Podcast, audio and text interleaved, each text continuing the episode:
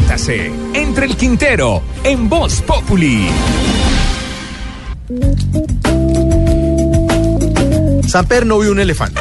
Uribe no vio los 40 bandidos y más con los que gobernó. Y ahora Santos se acaba de enterar de que a su campaña entraron millones y millones provenientes de Odebrecht.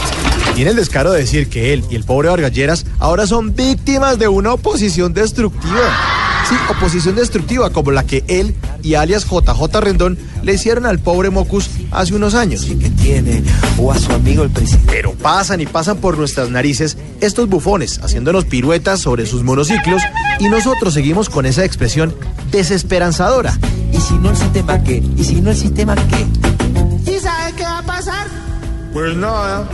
Claro, porque en este país no pasa nada. Y no pasa nada porque los primeros ciegos somos nosotros, los votantes.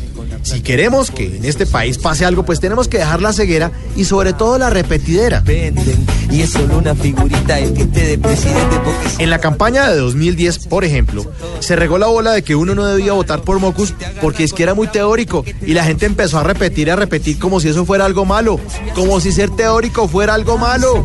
El precio también sube, también sube la venganza. Ahora va. Hágame el favor de las teorías y de la universidad y de los estudios es de donde salen las grandes ideas, las que necesita un país. Pero no, la gente seguía diciendo, A mi Mocus me gusta. El problema es que es muy teórico.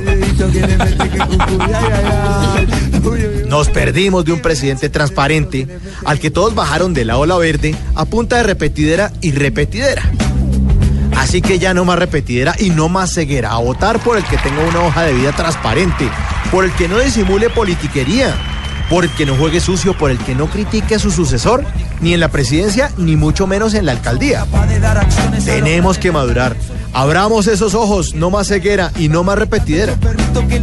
¿Y saben qué va a pasar? Pues va a pasar de todo. Porque en este país no pasa nada hasta que no cambiemos todo.